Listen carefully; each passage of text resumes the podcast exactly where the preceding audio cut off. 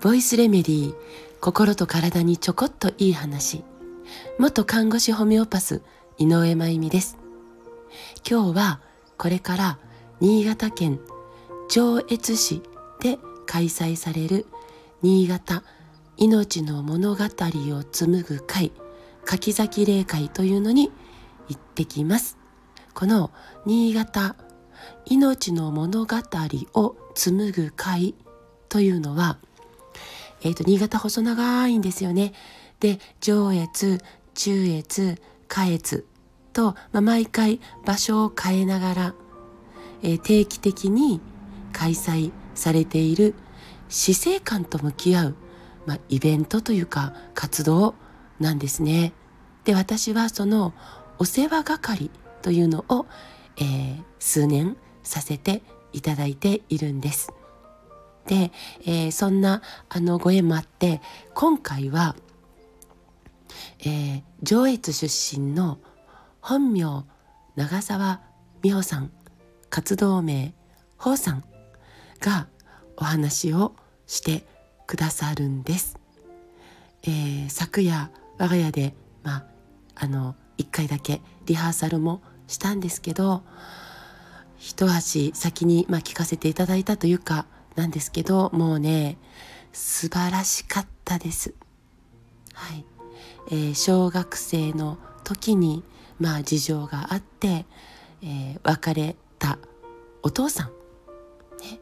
とほほうちゃんが、まあ、35年ぶりに再会してそのお父さんが、えー、息を引き取られるまでのまあ亡くなるまでの6日間の、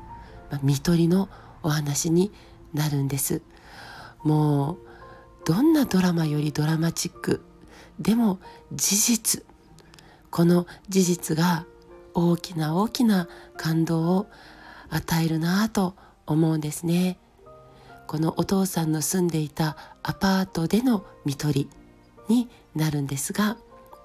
もう本当にあったかくて素晴らしくてうんああ35年も一度も会わないでそれぞれを生きてきた親子もこんなこんな最後を、えー、作れるんだなということと一方でずっと一緒に住んでいてもこのコロナ禍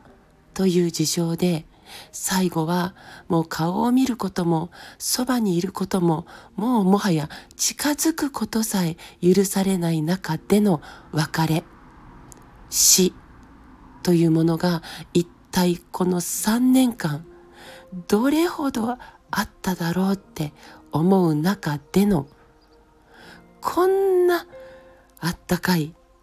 奇跡のような看取り。でこのほうちゃんはこのお話をお涙ちょうだいどころかもう本当にユーモアたっぷりに笑いいっぱいに、えー、話すことができる。もう天才だなと改めて思わされた昨夜のリハーサルでしたので今日は楽しみでしかないです。このあったかくて優しくて尊厳のある、えー、愛いっぱいの看取りはほうちゃんだからできたんだよ。彼女だからできたんだよ。そう結論付けたくないですよね。だってこれからみんなが死を迎えます。誰一人例外はないわけです。自分が先か家族が先か友達が先かわからないけど例外がない。だからみんなに関係のある話が死の話死生観の話だと思うんです。だからこれを避けて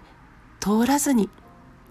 集えたらいいなみんなとどんな風に、えー、思っているのか話せたらいいなえー、そう思うんですよね。